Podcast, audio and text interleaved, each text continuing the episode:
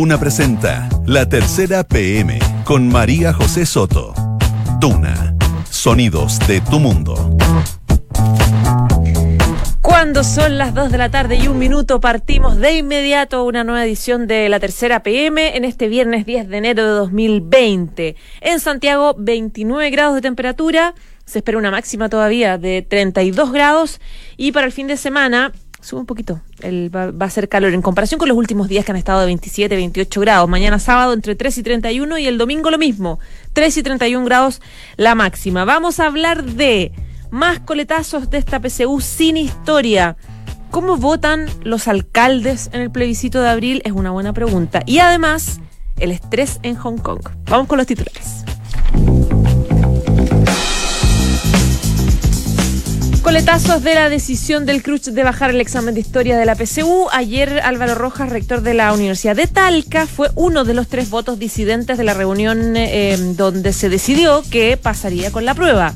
Dijo que no rendir el examen de historia es una injusticia, pero solo se va a tener que hacer por razones logísticas. La Asociación Chilena de Historiadores hizo un reclamo formal, encuentra espantosa esta decisión y en paralelo, el gobierno dijo hoy que va a garantizar que se complete de manera exitosa la PCU para el 27 y 28 de este mes, los otros exámenes que quedan, digamos. Vamos a hablar del plebiscito en abril. ¿Qué piensan los alcaldes de derecha? Es complicada su situación porque ellos están mucho más cerca eh, que la ciudadanía, que los parlamentarios de la ciudadanía. No es como los diputados, los senadores que ellos pueden anunciar, digamos, en la Cámara de Diputados, en el Senado, su decisión de, votar eh, no, etcétera. Acá es distinto, tienen que dar explicaciones a la gente de inmediato. Eh, entonces, un rechazo a una prueba tiene costos directos, especialmente en un año de elecciones municipales su postura es clave. Hicimos una encuesta que les vamos a contar. Por ejemplo, no sé, uno se pregunta qué piensa Katy Barriga, vota sí o vota no. ¿Qué piensa de Maipú? ¿Qué piensa Joaquín Lavín, Alessandri, Rodolfo Carter? Bueno, pues en el Gran Santiago un 67% está a favor de una nueva constitución, mientras que un 8% la rechaza y un 23% dice que se lo está pensando o lisa llanamente no quiso contestar. Talca, Concepción, Cerrillos, el debate por el lugar de la posible convención donde podría diseñarse esta nueva constitución y la transparencia de las sesiones es la nota que va a estar en los próximos minutos ya arriba en la tercera.com. La idea es descentralizar para no hacerlo necesariamente en la región metropolitana, dicen muchos. ¿Quién traicionó al general iraní Qasem Soleimani, el jefe de inteligencia iraquí, que eh, murió el viernes pasado en el aeropuerto de Bagdad luego de recibir un ataque de un dron de la Casa Blanca? La tercera trae una, una nota donde se lanzan algunas teorías y se hace el minuto a minuto desde que fue este ataque. Como en todas partes se cuecen habas, queríamos hablarles del estrés. Las protestas en Hong Kong que ya llevan unos siete meses y muchos de los expertos dicen, bueno, nosotros estamos mirando como para allá, pasan cosas en Hong Kong y están pasando las mismas acá a propósito de nuestro propio estallido social. Bueno, las protestas por ahí han dejado estragos en la salud mental de sus habitantes. El nivel de estrés en Hong Kong, el nivel de estrés postraumático, eh, ya, según los expertos, tiene características de zonas de conflicto armado. Casi un tercio de los adultos, unos dos millones de personas, han tenido síntomas de este trastorno que empezó con las manifestaciones del territorio chino. Ya, y eh, a propósito también del estallido social, la crisis levantó el número de abonados en los equipos chilenos. ¿Por qué? No lo sé. La, lea la nota, porque se, según plantea, digamos, esta nota, pese a la crisis, el interés de los hinchas por asistir a los estadios ha crecido enormemente. Hasta la fecha, la mayoría de los clubes aumentó el número de abonados con respecto al año pasado, como es el caso, en, no, el, claro, al 2019, como es el caso de los Cruzados y también de Colo Colo. Dos de la tarde, cinco minutos. Comenzamos de inmediato y con el tema que ha sido de el tema del inicio de año, claramente la prueba, la fallida prueba de selección universitaria PSU. Estamos junto a Carlos Said, periodista de la tercera especializada en educación, el empleado del mes de la empresa. ¿Cómo estás, Carlos? ¿Y tú? Bien, también. Ya, que, después de la decisión del Cruz que ha generado una serie de críticas, especialmente por lo de historia, mm. eh, ¿cuál es el análisis que se está haciendo? Bueno, los rectores se han centrado en tratar de, explicar por qué se tomó la decisión que se tomó, es decir, de cuáles fueron los argumentos que se tomaron en cuenta para decidir eliminar definitivamente la prueba de historia, una cosa inédita en el proceso de selección universitaria, eh, y bueno, que estuvo antecedido por la filtración. Ellos analizaron ayer varios escenarios eh, para ver si era posible darla. Primero intentaron buscar soluciones para ver para aplicarla. Eh, por ejemplo, se analizó, eh, se estudió aplicar una misma prueba, pero de una versión electrónica. Inmediatamente se desechó porque es muy difícil hacer eso sin de partida sin evitar el riesgo de copia. Claro, mucho menos hacerla en grupo, la en grupo. También está el riesgo de sabotaje informático, etcétera. Mm. También se, se, planteó que se aplicara solamente en las capitales regionales para evitar un despliegue logístico mayor pero eso tenía también eh, el perjuicio de que muchos estudiantes tenían que movilizarse demasiados kilómetros, sobre todo en las regiones extremas. Eh, y la PSU no tiene ese sentido. La PSU, eh, si, algo valorable en la PSU es que llega a cada rincón del país. Acá mm. donde hay un estudiante llega la PSU. entonces también se desechó esa opción. Finalmente se optó por, por, eliminar la prueba porque aplicarla completamente requeriría un plan logístico, logístico tan grande que habría sido necesario aplicarla en marzo.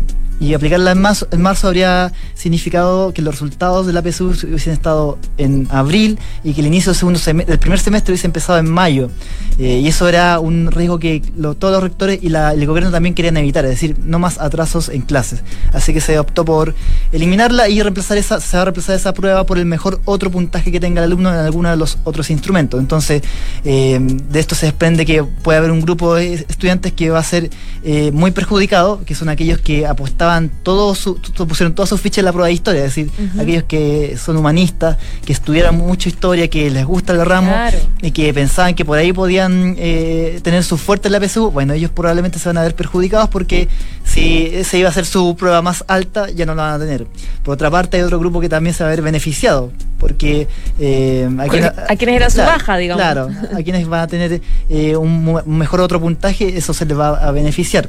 y bueno, ahora sigue el proceso, el DEMRO tiene que buscar los locales, tiene que eh, eh, colaborar, pedir la colaboración del Ministerio del Interior para buscar aquellos locales que sean idóneos en seguridad, porque todos estos 170 locales que fueron funados, estos 170 colegios funados en el proceso pasado ya no pueden ser usados porque ya dieron muestra de no ser seguros.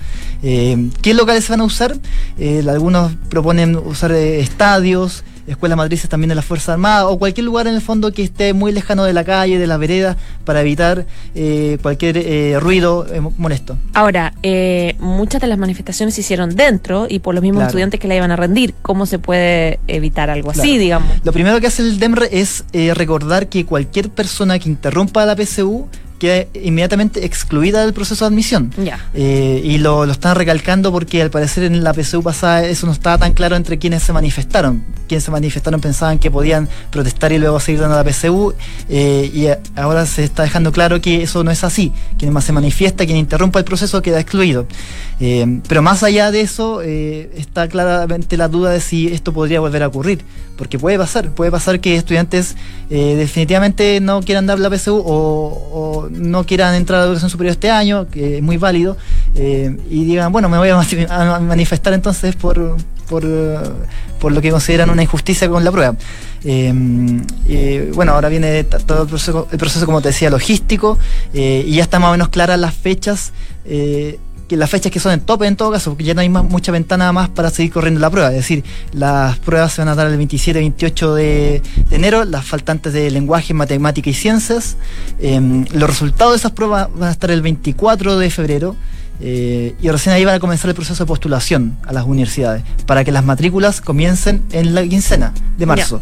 Si, si luego nuevamente hay problemas a fines de enero con las pruebas faltantes, ahí ya estamos en un problema mayúsculo porque habría que retrasar todo el proceso De de, de- admisión. Terminar a pre- fines de febrero, marzo. No, y yo creo que ya ahí habría que buscar otra alternativa que no sea PSU derechamente. Suspenderla abiertamente. Suspender derechamente y, y hacer un- una excepción por este año, eh, ingresar quizás con la nota de enseñanza media, con otro instrumento, con, eh, no sé, la ranking escolar, pero ya que yo creo que esta es la última oportunidad para dar esas pruebas faltantes. Carlos, se maneja una lista de estudiantes que, en la- eh, que fueron a manifestar, se manifestaron que levantaron Mm. la mano, que eh, empezaron a, a votar la prueba, etcétera, el día de la PSU, los días, los dos días. Si los jefes de local y los jefes de sala notaron, alcanzaron a identificar a estas personas y lo anotaron en las actas, entonces hay registro de, esa- de esa- de esas personas y esas personas van a quedar, quedar excluidas.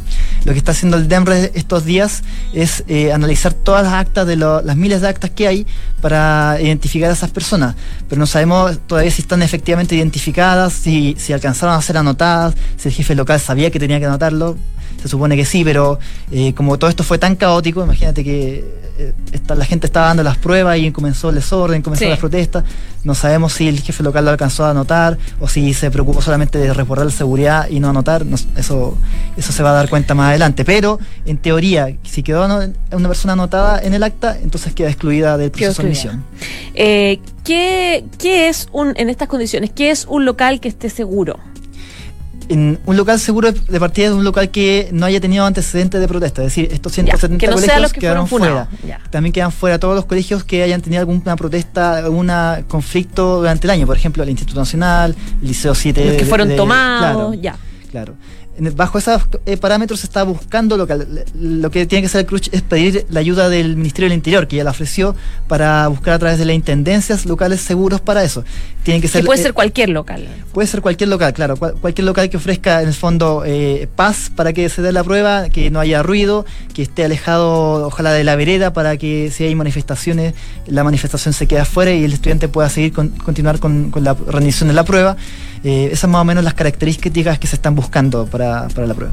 ¿Hay algún tipo de seguridad adicional que se va a prestar, me imagino? Hoy día el, el ministro Blumen, el ministro de Interior, anunció que se va a garantizar absolutamente Sí. la tranquilidad de los estudiantes para ese día. Eso da la sensación de que va a haber... Sí, a pesar va a haber un despliegue, un despliegue Claro. policial mucho mayor. Eh, para este PSU pasado hubo 4.500 pu- carabineros, 500 PDI también, Ujú. resguardando el segundo día, porque el primer día, acuérdate que se produjeron todos estos problemas. Claro. Eh, para el segundo día se reforzó el ingreso de los locales, se pedía identificación había un cerco perimetral de, carabineros. Y algo así yo creo que va a ocurrir, va- se va a reforzar mucho más la seguridad.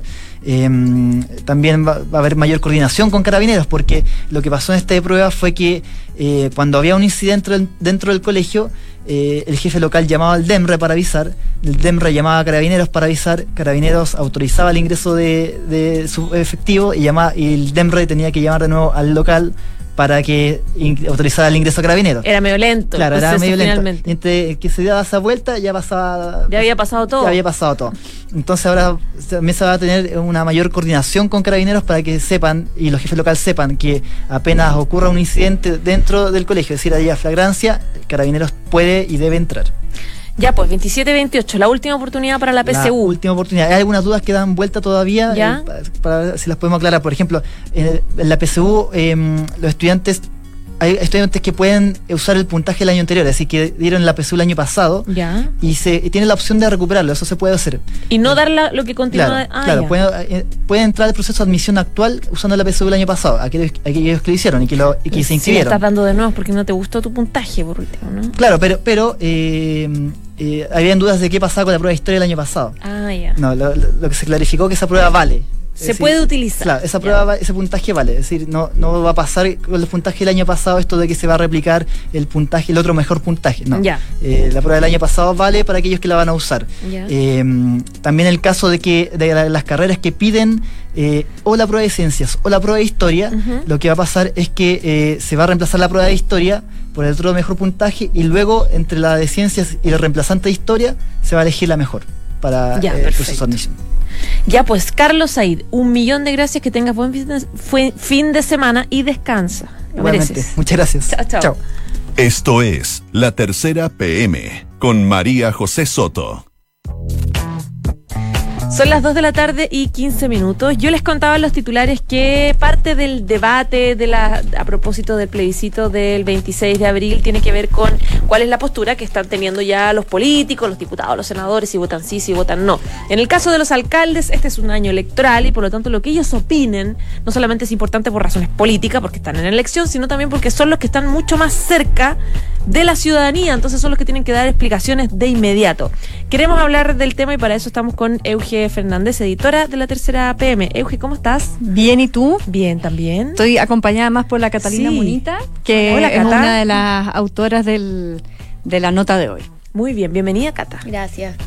Ya, ustedes hicieron un trabajo eh, bien minucioso, empezaron a llamar a todos los alcaldes de la región metropolitana, preguntándoles si tienen la opinión, ya, ya saben que van a votar sí o no en el plebiscito, y, eh, y si lo van a dar públicamente, no sé, porque hay algunos que están, pero... No, nuestras preguntas fueron dos. Nuestra Ya. pregunta inicial es eh, si estaban por aprobar o rechazar eh, a- a- elaborar una nueva constitución y luego qué mecanismo eh, ¿Cuál le preferían. Sí. O sea, Y- le hicieron el plebiscito ustedes. Sí, le, le pusimos las dos cédulas por delante. Digamos. Y en el fondo una cosa más que les preguntábamos era por qué. O sea, en el fondo, ¿por qué habían tomado esa decisión? Ya. Y- Solo de, de Chile Vamos. No, no, no, de, De toda todo. la- De todo. de Ah, todo el Gran. Santiago, de las Ah, 37 perfecto. comunas del Gran Santiago. Entonces, eh, la, la Cata y la Antonia Fava, que son dos practicantes de la tercera PM, hicieron el trabajo de llamar a uno por uno a cada uno de los alcaldes y tener eh, su respuesta y por eso logramos un mapa que hoy día, eh, si nuestros queridos auditores se meten a, nuestro, a ¿Ya nuestra está? nota, ya está. Sí, está arriba. Eh, se puede, puede ir viendo comuna a comuna cómo fue demarcado en colores, según aprueba o rechaza, eh, si está en reflexión también o si definitivamente no contesta y también qué dice cada uno de, de los alcaldes respecto de su preferencia. Quizás la Cata nos puede contar un poco cómo estuvieron los, los resultados, con Sí. qué lo encontramos. Bueno, ahí pinchando pueden revisar cada comuna y como nos salieron los resultados fue que toda la oposición fue unánime, todos dijeron que aprobarían una nueva constitución Claro. y el mecanismo que eh, elegirían sería una convención constituyente. Ya. Eh, y en la derecha nos salió todo mucho más complicado, nos costó que nos respondieran. Y enredados. sí, sí, complicada la situación. Hubo un par que nos contestaron que sí, que aprobaban, eh, entre ellos Lavín de Las Condes. Sí, que lo ha dicho ya públicamente, ¿no? Sí, que le está por sí, el sí. sí. Y otros eh, también dijeron que no, eh, como el de Pirque, como el de eh, Colina. Mario Lavarría, que es Sí, Woody también. Y el de la Ah, reina José Manuel Palacio. no. Sí. Sí, abiertamente no. La verdad es que lo que se ve en la derecha, que es un poco el panorama que se ha ido despejando eh, durante esta semana, bien conocimos eh, la, la manifestación de, los, de la mayoría de los senadores de Renovación Nacional el lunes por el rechazo, eh, los de la UDI también por el rechazo, donde claramente hay una minoría ínfima a favor de una nueva constitución, eh, y también luego la reflexión en la que es- están hoy en día los diputados de Bópoli. Acá también se ve una, un, un enredo como bastante grande dentro de la derecha, es decir, eh, tienes pocas em, tienes pocas personas, pocos alcaldes que definitivamente te dan una preferencia.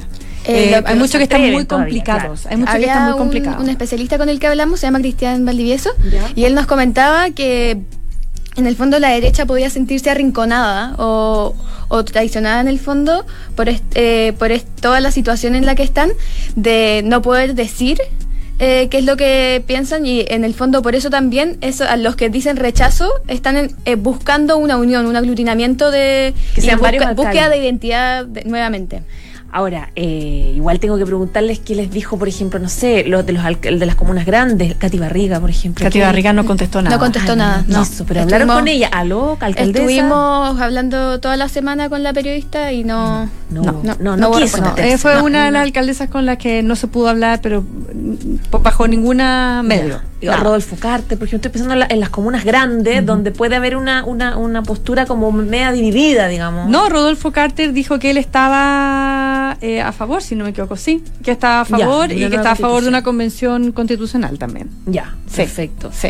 ¿Por qué, eh, Euge, crees tú que, o las dos, digamos, creen ustedes que es tan complicado que, la- que los alcaldes eh, anuncien una decisión como si lo hicieron con tanta facilidad diputados y senadores de Chile Vamos. Yo creo que le- eh, lo que pasa es que acá se mezclan una serie de, de factores y una serie de personajes también, personajes que estuvieron muy dentro de, acuérdate cuando se produce toda la crisis el 18 de octubre, los alcaldes empiezan a tener una posición súper relevante en la discusión. eh, Llevaron la batuta en algún Exactamente, de cómo se podía un poco canalizar lo que estaba pasando y ahí tú tienes gente, por ejemplo, de Renovación Nacional como Germán Codina y otros alcaldes que llevaron muy fuerte la discusión y, y se abrieron también a hacer un plebiscito, eh, que finalmente Claro. se hizo una consulta, terminó siendo una consulta, eh, y muchos que en su minuto yo creo que se embarcaron quizás por un, por un sí, por un apruebo, eh, y qué es lo que ha ido pasando hoy en día, sobre todo en la derecha, que, que de a poco han ido como recogiendo la, la- la caña, digamos, y diciendo, "Mm, quizás esto no nos conviene, nuestro electorado qué va a decir. Eh, ah, y me da la impresión, y lo dice Mansui Sí, también, Daniel Mansui, Mansui, Daniel ya en la, en la nota que llevamos, eh, de que el electorado de la derecha está en una posición mucho más dura y que por lo tanto eh, sus representantes están eh, toman- haciendo el cálculo, digamos, de claro. qué tanto les conviene salir a- eh, muy distinto de o muy alejado de ella. Ahora, ¿cómo presiona la consulta ciudadana que hicieron donde hubo una mayoría que votó a favor de una nueva constitución? ¿Cómo presiona eso a un alcalde cuya comuna ya de alguna forma dijo su dijo cómo pensaba a la decisión que iba a tomar él? A eso mismo se refiere Mansui, de hecho, dice en el fondo el alcalde que está mucho más cerca del electorado, de la gente de su comuna, eh, se complica con esto porque en el fondo como ve que el electorado dice por favor nueva constitución y ellos pueden tener una posición contraria, en el fondo ya no se atreven tanto a decir si sí o si no. O sea, en el fondo por eso hay un silencio de parte de algunos alcaldes también. Claro, algo que va a estar, me imagino yo, también marcado en la campaña misma de, de los, de los alcaldes, digamos, de los alcaldes y concejales. O sea, yo creo que tienen que tomar una definición pronto. Mm, Porque, como en marzo. O sea, porque es que en marzo ya va a quedar un mes por el plebiscito. Entonces, tiene que, claro, las vacaciones te da quizás como un, eh, un airecito, un veranito, eh, un aire, digamos, que tú puedes tomar un, un paréntesis quizás como para demorarte un poco más en tomar una definición.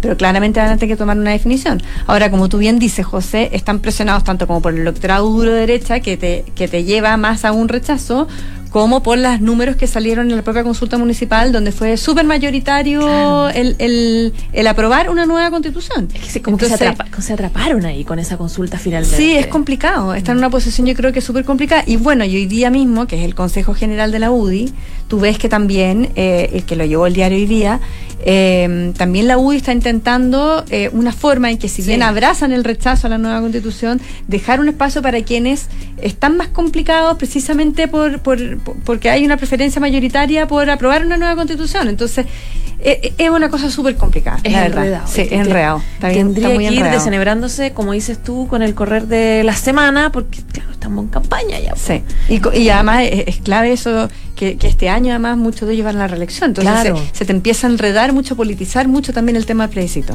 Bueno, y además cuando empiece la campaña por el, por el plebiscito, eh, está también esta cuestión de que qué que, qué campaña hacemos, por el sí, por el no, quiénes van o no a la franja. Entonces, claro, en esto también van a entrar los alcaldes, digamos, en, Sí. en- en quién es rostro y quién no es rostro. Es probable, Claro, sí. eh, eh, es necesario ahí tomar una definición clara. Sí, sí. Ya, pues chiquillos, para las que quieran entonces eh, ver esta nota, dónde están las comunas, dónde se vota a favor, se vota en contra, un poco la, la pega que hicieron eh, nuestros periodistas de la tercera PM, puede entrar ahora al sitio eh, latercera.com y está para que usted lo vea, ya está, de hecho está arriba. Quedó muy ahí. bonito además. Quedó súper bonita la gráfica, Sí. muy entretenida para que la vea ahí. Muchas gracias. Gracias a ti. Que tengan Gracias, buen que fin de bien. semana. Chao, chao. Chao. En Duna Escuchas, la tercera PM, con María José Soto. Ya, son las 2 de la tarde y 24 minutos. Yo les decía a los titulares que en todas partes se cuecen habas a propósito de las crisis sociales que afectan los países y que hacen que todos estemos un poco afectados anímicamente. Eh, a propósito de nuestro estallido social del 18 de octubre, ¿quién no ha dicho estoy cansado, estoy agotado de pelear las opiniones, no sé qué?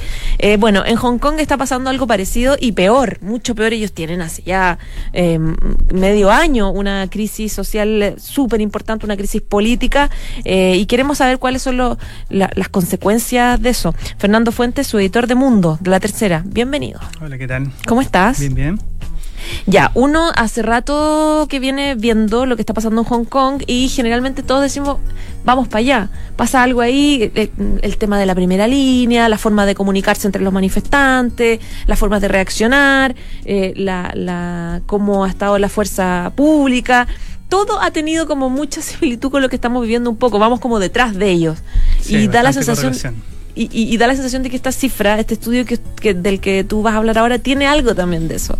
Eh, sí, es un estudio que publicó hoy día la revista The Lancet, eh, que es muy prestigiosa, sobre todo en este tema de, en este tipo de publicaciones, y que es un estudio de largo aliento que hicieron investigadores de la Universidad de Hong Kong durante 10 años, del 2009 hasta el 2019.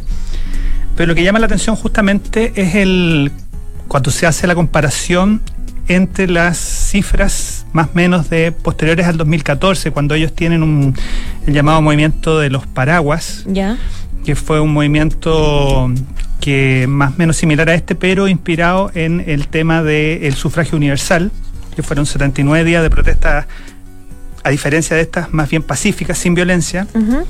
Y lo que notan los investigadores es una alza bastante dramática, eh, sobre todo en lo que son la prevalencia del estrés postraumático y la depresión. Son esas dos cifras las que llaman más la atención.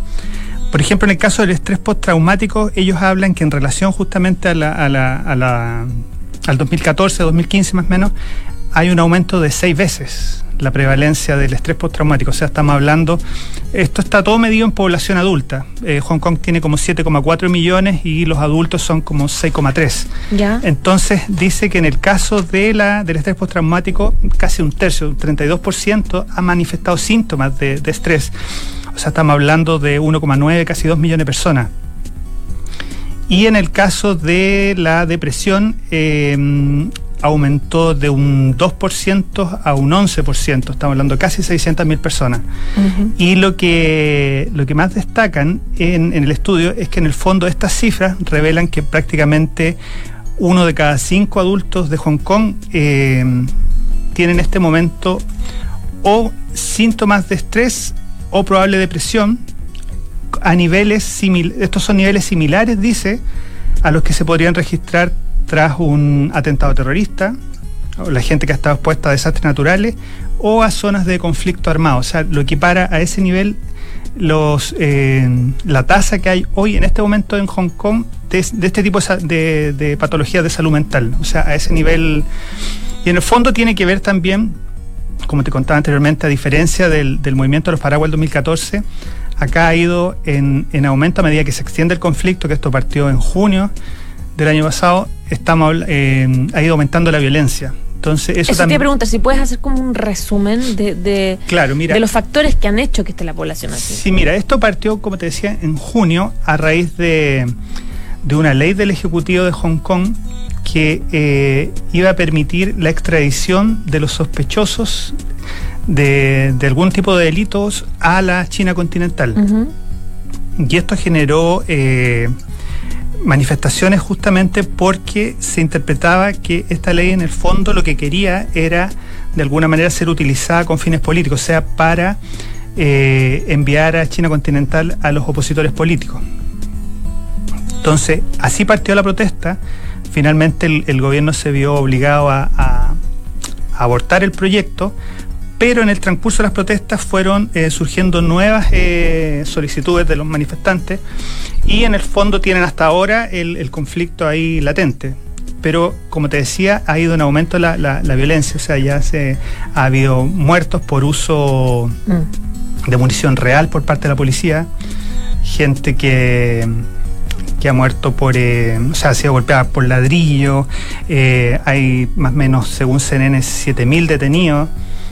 Eh, la policía ha usado 16.000 rondas de gas lacrimógeno, usan gas pimienta. Y bueno, como tú comentabas justamente, hay muchas cosas que se replican respecto al, al, a, nuestro caso. a nuestro caso. O sea, ellos partieron, por ejemplo, hace varios meses ya también con el uso de los láseres. Claro que allá lo usan para bloquear las cámaras de televisión, que hay muchas en Hong Kong, eh, con las cuales en el fondo eh, identifican los rasgos, los, los, claro, los rostros de la gente que está en las protestas. Entonces, por eso también se hizo muy masivo el uso de las máscaras en, Hong Kong, que después se intentó eh, evitar eso con una ley antimáscara también, justamente para, para poder incentivar un poco las protestas, pero no ha sido el caso.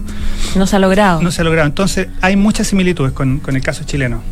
Ahora, eh, claro, uno piensa en los grados de estrés que nosotros hemos vivido desde que pasó lo que pasó y, claro, sin pensarlo mucho, los días de toque de queda, de militares en las calles, de eh, que todo estaba cerrado a las 6 de la tarde, que no había locomoción, que había, claro, eh, en algunos casos como eh, excesos policiales, eso generó que todo eh, fue como una olla a presión, que nos tuvo como a todos como en con altos niveles de estrés, yo creo. Y, y peleando todos con todos, como muy, Sí, no, de hecho hay varios.